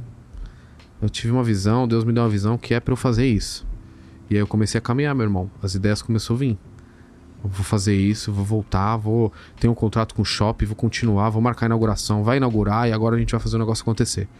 E aí foi um looping assim forte. Cacete. E aí eu comecei a caminhar, que eu faço isso até hoje, né? Não largo as caminhadas pra gente estar bem nos negócios que seja, a gente tem que estar cuidar do nosso, nosso corpo, da nossa mente, pra gente produzir bem, estar bem e fazer as pessoas que estão ao nosso redor estarem bem também, né? Estarem bem também. E aí o que aconteceu? Eu 2019, bora participar do Shark Tank. E aí me chamaram. Aí você tem, você sabe que tem as fases lá, né? Aham. Aí passei as fases tal e tudo mais. Lá, apresentação lá com a galera do Sebrae, fazendo uma pergunta técnica pra depois ir, não, ok. E aí tinham dois amigos, três amigos que já tinham, dois que já tinham participado. Aí eu fui conversar com eles. Eu falei, como é que é? Olha, mas, ó, o programa é assim. Você pode dar um sim lá, mas se depois você não quiser seguir, tudo bem também, né? Tá ok. Ali, até a Sony resguarda em relação a isso. Chegou a minha hora de participar, eu tinha feito uma, uma parceria com uma empresa americana sobre a fritadeira automática, que tem exaustão, né? Própria, não sai cheiro também, não sai fumaça. E eles man- mandaram os técnicos lá tal. Foi uma luta pro programa conseguir autorizar. Porque, meu, fritura lá dentro, no palco ali, na, na, na É presen- mesmo, cara. É difícil. Eles têm uma cozinha lá de, de que fica lá atrás. É, uma coisa é você apresentar o produto acabado é, já depois de fritado atrás, né? Outra, Outra coisa é você coisa querer na fazer hora. na hora. Por que tu queria fazer na hora lá, cara? louco. Meu Deus Louco. do céu. Às vezes é melhor segurar um louco do que empurrar um lento, mas no final deu certo. né? E aí o que aconteceu? Ah, fizemos os testes, tudo funcionando perfeitamente. e eu fui o penúltimo a se apresentar. Eu cheguei lá de manhã, fui me apresentar Tipo, às de nove 9 da horas da noite. Exausto, você sabe. Eu- a cabeça fica ansiedade a mil. Porque eu acho que o, o- o- quem vai no Shark Tank é. Cara, é, é, é uma exposição assim que é muita coragem. De você dar sua cara a tapa. Eu acho que é um nível de, de empreendedorismo assim. É no nível justamente de. Cara, você tá indo lá não pra ter essa conversa legal que a gente tá tendo aqui. Pra você ser amarretado. De porrada. Tá? A proposta é essa. Você já tá ciente que você vai tomar porrada. tá? Aham. E é diferente você entrar num ringue assim. Diferente a gente estar aqui, esse papo super bacana. E é diferente você entrar numa situação que você sabe que você vai ser amassado. Você já entra numa situação inferiorizada, né? Assim, inferior. Total, total, né? Então, total, total. Em desvantagem, Em desvantagem. tá? Você entra total. E aí, chegou a minha hora. Aí o técnico, Hermes, não tá funcionando a fritadeira. Que vai entrar. Já tava tudo armado lá no, pra eu entrar. Ah. Falei, pelo amor de Deus, e agora? Não, não tá funcionando. Não, aí o cara, o outro cara falou, não, deixa ela ligada tal. Cara, aí você coloca o medidor de batimentos cardíacos, né? O meu tava dando cento e, cara, 170 e pouco, 160 e pouco. Acho que eu ia ter um negócio. E a mulher, a mulher lá do programa perguntou pra mim se realmente eu tinha certeza que eu queria entrar, porque ela Ah. tava preocupada com os batimentos. E aí o diretor lá na ponta, pô, tem o time, tem o horário, né? Ele, pô, e aí? Vamos entrar, agora é a hora, tem que, tem que entrar agora. Cara, veio uma mão no meu ombro, por isso que eu falo que as pessoas são combustíveis umas das outras. Veio uma mão no meu ombro e falou assim, ó, vai lá, e eu sei que você vai arrebentar. Cara, me deu, Quem foi essa me deu um negócio, cara. Me arrepiei. Eu olhei pra, pra uma senhora baixinha e, e eu peguei, falei, poxa, obrigado. Ela pegou e falou assim: quem te mandou mensagem ano passado fui eu. Nossa senhora. Fafi, o nome dela, nunca esqueço. Que massa. Falou, vai lá, sei que você vai arrebentar agora. Pode ir. Acho que de 170, nessa hora que ela falou, bateu 90. 90 batimentos cardíacos. Vai lá, coloca a música, eu vou entrar. Entrei, apresentei. Quando eu terminei o meu pitch, os peixes e as batatas caíram da fritadeira, já pronto. Os caras não souberam explicar, que eles deixaram a fritadeira lá ligada. O negócio fez. Quando eu terminei Como o assim? Quando Como eu assim? Tu, tu terminou e o peixe caiu da fritadeira? terminei o pitch, Não acredito. O peixe e a batata caiu e o Caíto da Tiribins falou: Ah, isso aí foi sincronizado, hein? Bem na hora que você fez, isso aí foi sincronizado. E aí, até não take, eu olhando, Não tinha nem o que não explicar, né? entendendo. Aí eu não ia explicar isso lá também, É, porque, pois é. né, o emocional, vamos, volta pro racional pra falar do, do negócio aqui. Aham. Mas foi o melhor combustível também. Eu recebi um combustível na primeira e eu recebi uma resposta, né, de Deus, de cara, foi assim incrível. E aí eu fui, eu fui nessa proposta de um valuation mais baixo pra ganhar um sim. Era pra ganhar um sim. E aí, quando eu vi que o João Apolinário ali, o Semenzato, falei, ah, agora eu vou brincar. Eles já. Legal, já conseguiu sim, né?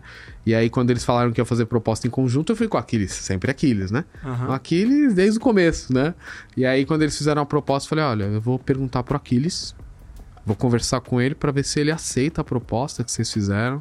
Pra ver. Aí eu simulei lá, né? Colocando o ouvido no, perto da boca do Aquiles ali e tal. Aí ele falou: ah, ele falou que sim. Ah, ô, ele aceitou, que legal, tal. lá. Eu fui lá, abracei eles, o, o Semenzato e o Apolinário. E, e assim, eu acho que, de exemplo nessa vida, né? Eu acho que pros negócios, pra nossa vida pessoal, falando de Shark Tank, eu acho que nós somos testa- testados a todo momento pra ser aprovado, não pros outros, mas pra nós mesmos. Né, de eu contar essa história aqui e falar, poxa, eu, eu consegui me superar, né? E, e além de eu conseguir me superar, eu tive pessoas que me impulsionaram a superar também, porque ninguém chega a lugar nenhum sozinho, né? Então, assim, foi, foi muito bacana, tá no livro. legal essa história, cara. É, Bastidor, hein? Bastidor do bastidor, hein? bastidor do bastidor. Tá louco. Esse Eu foi não conhecia, assim. pô, essa parte foi- da história. foi. Fica ainda mais gostosa de ouvir, né? E o livro tem vários, vários, várias massa, passagens é, aí, muito bacana. O pessoal E- que também e e quiser no adquirir final, no meu bom, Instagram. Eu, eu sei o que aconteceu no final, é, mas conta pro pessoal o que aconteceu assim na, na prática, depois do sim, é, o que, que rolou nos bastidores, porque essa é uma parada também que ninguém sabe, né? É, exato. Quando eu fui no programa, eu não tinha nenhuma franquia. Eu gravei em maio, o episódio foi a hora em outubro. E aí, você sabe que não pode divulgar, né? Até, É. até ir ao ar, tudo. Tem o pessoal que tá nos vendo, nos ouvindo, nos assistindo aí, tem essa questão aí de contratual, né? Que a gente segue. E aí, só que nesse intervalo, eu já tinha comercializado sete franquias. É, sem contar com, com o Shark Tank, porque Sim. eu não podia ir ao ar, não podia falar, enfim. E aí a proposta que tinha sido no programa não fazia mais sentido, né? Pra mim. Daquele valuation. E daquele valuation, não fazia Tá. mais sentido, né? É, até porque minha estratégia foi com um valuation mais baixo justamente por conta disso. Porque eu sabia que se eu ganhasse um sim e obrigatoriamente se eu quisesse seguir ou não, tá tudo bem também. Entendi. Né? Mas pra quem assistiu o programa, fala, pô, que legal. E aí eu sentei algumas vezes com o Semenzato, né? E com os assessores do, do Apolinário. E eles viram o negócio mais de perto. Porque ali você fala ali, não dá para discorrer do negócio, né? E aí eles falaram, poxa, legal, é interessante, a proposta é bem legal, né? E, e aí a gente teve uma outra reunião. Eles, aí o, o, o Semenzato foi comer lá na minha operação, quando eu tinha lá perto da Paulista, adorou. A gente pediu todas as coisas lá, um pouquinho de cada um, eles gostaram pra caramba. Né? Eles falaram, pô, bem legal, Hermes, vamos marcar a rodada final pra gente fechar. Aí eu marquei lá, fui lá, né, no escritório do, do, do Semenzato. E, e aí eles falaram da proposta, né? É, e aí eu falei, poxa, eu vou pensar. Porque aí eu já tava com 17 contratos já, né? E aí depois eu dei um, dei um retorno, falei, olha, eu fiquei. É, sou fãzaço, né? De vocês. É, eu fiquei muito contente de, de, do interesse, mas nesse momento eu não vou seguir com a proposta, né? Eu vou seguir, continuar aí no self-made ainda, até momento X, que eu achar que. Isso foi o que? 2019, né? 2019. Se arrepende dessa decisão? Não. Não, Rafa. Acho que se tu tivesse eu... lá com um SMZTO, tu não estaria hoje em outro. Ah, eu sei. Eu, eu, o, que eu, o que eu vejo, que a gente fala aqui de energia e combustível, né? Ah. É, estando com eles, o, o, empresário tem que ter essa consciência, né? Tendo um sócio ou não, a energia e o combustível vai ter que ser full, cara. Full, full. A gente não tem que se falar só de questão financeira. Poxa, teria um aporte. Mas esse combustível de querer fazer o um negócio acontecer, cara, muitas vezes vale mais do que o valor. Isso é o que a gente falou aqui de startup. Cara, você pega um cara que tá com a veia, respira o um negócio, é um puta negócio, o cara só não tem dinheiro. Cara, é a composição perfeita. Só dá combustível para esse cara decolar. Né? E tem muitos negócios assim. E viram, às vezes, vira uma fase na, da, na nossa vida que a gente tem o financeiro, a gente precisa de impulsionar alguma ideia que seja top de uma pessoa que, que um empreendedor que tenha combustível e quer fazer o negócio acontecer, entendeu? Então eu Sim. acho que os negócios eles são mais comprados não por si só, mas as pessoas, né? Com quem você faz negócio. E eu levo uma premissa de negócio. Ou seja, tu não os conectou com as pessoas. É basicamente isso que está dizendo. É, não, me conectei. Me conectei. Eu acho Mas que sem... acha que não ia agregar. É, eu, outro... eu acho que assim, 100% tem uma premissa de negócio seguinte: 100% do negócio 50% é com quem você faz negócio, 50% é o negócio em si. 50% com quem você faz negócio, eu admiro eles, eu acho eles fantásticos. Mas 50% do negócio em si, naquele momento, para mim não fazia sentido. Né? É igual você escolher um sócio. Né? Uhum. É, 100% dele, 50% é a pessoa. E 50% é o skill das, da pessoa, o que, que ela vai seguir ali para dividir as, o que vai ser. Pô, eu vou ser venda, você vai ser financeiro, né? Sim. Acho que isso é muito importante. Isso se completa, porque a gente não sabe de tudo. A gente precisa de alguém para se, se complementar ali no negócio, né? Uhum. Eu acho que isso é muito importante. E, e aí eu não, não segui justamente por, por uma questão que não fazia muito sentido naquele momento. Pode ser que é, volte a pensar, mas nesse momento a gente tá, tá indo bem, né? E, e a gente tá com esse novo modelo aí da, do mini pub, né? Que vai entrar como, como se fosse uma micro franquia, cara, vai ser Qual assim... vai ser o investimento desse aí? Olha, aí ele tá batendo na casa de 200 mil. Até 200, 200 mil, mil, 200 mil, né? Então, que a gente, a gente tem uma lacuna aí em relação até os nossos modelos de negócio, que é um exemplo. A gente tem uma variável muito grande do imóvel, né? A gente sabe disso, né? Que às vezes o imóvel, o investimento é bem menor. É. E o histórico que a gente vem percebendo dos pubs, né? É, é que, um exemplo, a gente vai, vai, Nós vamos inaugurar Vila Velha, no Espírito Santo, Cara, o, o franqueado lá não, não gastou 200 mil. E a gente tem esse case real dele, Legal, que sim. ele gastou 180 e poucos mil. E que a gente pode replicar isso, trazer isso com a possibilidade. É óbvio, tem as variáveis que a gente falou, de obra. Às vezes você pega uma operação que já foi um restaurante, você só layouta ele, sim. né? Mas tá batendo essa média, sabe? Então, eu acho que essa linha do mini pub experience que a gente tá trazendo vai ser divisor de água. Cara, Pessoal legal, em pé, tocando tocando uma, uma banda tocando. Cara, é a experiência assim incrível, sabe? O ambiente, uhum. a entrega de valor. Né? Eu acho que vai ser, vai ser assim muito bacana. Em breve a gente está lançando aí. Cara, quero ver, quero ver esse modelo. Vai ser Fa top. Fala para a galera aí, Hermes, pô, chegando no final do nosso bate-papo que tá gostoso pra cacete. Demais. É, primeiro, como é que faz para conhecer os modelos da da Fish Chips de franquia? Segundo, como faz para comprar esse livro, não sei se está à venda, e, e, entrar mais a fundo na tua história, né? Que é pô, super inspiradora. Conta um pouquinho mais para a galera que está assistindo a gente. Claro, com certeza. Bom, sobre F-Chips. Entra lá, tem o, tem o site institucional, que é o www.fichips.com, tá? conhecer as unidades, onde estão as unidades, tudo, os Tá. consumidores, né? Quiser conhecer, sentir essa experiência também do, do, dos unidades pub. E para quem quer investir, principalmente nesse novo modelo que a gente está trazendo aí, né? Do, do Pub Experience, que é que é, é, um, é, um, é um mini pub, né? Um, com quase uma micro franquia ali. É, porque micro franquia é até 130 É, mil. é exatamente, é né? quase, passar- quase. Por isso que é, um exatamente, passa mais um pouco. Então Sim. fica no leque ali. É, e aí o, o, o mini pub ele vai bater na casa de a- até uns 200 mil de investimento. E, e aí, para conhecer mais sobre os nossos modelos de negócio, ter apresentação e tudo mais, é www.franquiafiships.com.br. Boa. E aí é, aí é justamente o site só para investidor, tal, é uma linha Massa. mais para quem quer investir. Qual né? é o faturamento médio de uma fish chips e o retorno de investimento? Faturamento médio hoje, ele tá numa média de, se for unidade pub, tá numa média de 90 mil, 80 a 130 mil, tá? Esse, é- esse é o número que a gente tem de 80 a 130 mil. Isso Tá. sem contar delivery, tá? Sim. Ah, e a- o retorno médio, ele tá batendo numa, numa média, acho que até de mercado também de alimentação, de 9 a 18 meses. Então tem umas variáveis aí que Tá. tem gente que em 9 bate, né? Tem gente que É, Com nove 12 tá bate, recente, né? Tá, é. tá bem curto. Tá bem curto, né? Então, é, e, a- e hoje a gente tem feito um trabalho muito bacana. Eu inaugurei uma unidade lá no Nordeste, é, que a gente fez um trabalho pré muito bacana, com influencers lá, sabe? É, antes da inauguração, fazendo essa experimentação, ó, vai ter inauguração tal. Bem bacana. Aí a gente chegou lá, Rafa, poxa, que legal. Fila de espera, Outback brasileiro. Vai no Aham. Outback, não.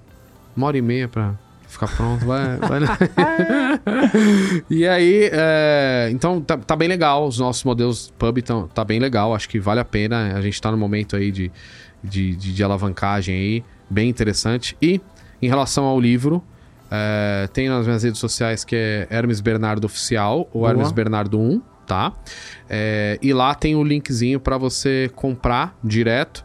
Comprando lá através desse link, é, a gente manda com a dedicatória. A equipe de, de, de Ah, envios que já faz a dedicatória, eu já mando. Ou está também na livraria, na rede Livraria da Vila, que é onde eu fiz o lançamento do meu livro. Fiz na unidade Shopping Center Norte, né? Na Livraria da Vila. Tá. É, e tem outras unidades também, em Genópolis, outras unidades da Livraria da Vila também tem, tem o livro. Mas se o pessoal quiser comprar pela internet é mais prático. Melhor. Man- ganha, ganha a dedicatória aí. Bom demais, Hermes. Eu tô com esse livro aqui, dedicatória minha aqui, né, que você escreveu. Obrigado demais, cara. É, prazer estar contigo mais uma vez aqui. Prazer todo recebendo essa energia tua, comprando essa energia de você, né? Pra tentar Pega, vender agora recebe. mais adiante. É, exato. Demais, inspirador, cara. Parabéns pela tua história, parabéns pela trajetória, parabéns pelos resultados, parabéns pela coragem, parabéns pela visão empreendedora, parabéns pelos valores que você traz, né? De família, é, de, de saúde, de mindset. É, eu nunca vi você um cara. Nunca vi você reclamando de nada, nunca vi você falando mal de ninguém nos bastidores. É. É, então você é esse cara mesmo que a galera viu por aqui. Então, parabéns pela pessoa que você é e sucesso, velho, pra sempre. Finito. Tamo junto. viu? Obrigado, irmãozão. Devolvendo aí, acho que para te parabenizar você pelo que você construiu e tá fazendo no franchise. Obrigado. uma nova irmão. cara no franchise. Você é o cara, tenho uma admiração enorme por você. Já fui numa imersão sua para aprender com você. E eu acho que é isso, né? A vida é isso. A gente entrega, a gente recebe. E você é um cara que, que tem essa visão que eu também compactuo. A gente quer mais entregar do que receber. Sim, né? total. Então, gratidão. Acho que você é o cara do franchise. Já falei isso para você algumas vezes. E tá aqui mais uma vez para declarar público aqui a minha admiração por você como pessoa, Ah, empresário Valeu e o demais. fera que você é. Valeu Tamo demais. Tamo junto. Turminha que tá em casa, que bom que vocês ficaram até o final. Se vocês assistiram até aqui, não esquece de curtir esse vídeo, esse podcast, pegar esse aviãozinho, compartilhar com aquele teu amigo empreendedor, para que ele conheça a história do Hermes, para que ele, cara, se inspire a empreender, quem sabe investir nessa franquia ou quem sabe, né, modelar esse negócio e ajudar na sua trajetória empreendedora também dentro de casa, tá bom? Como sempre, te encontro no próximo episódio, toda semana tem um episódio novo para você aqui no Franquia Cash. Um grande abraço e até mais.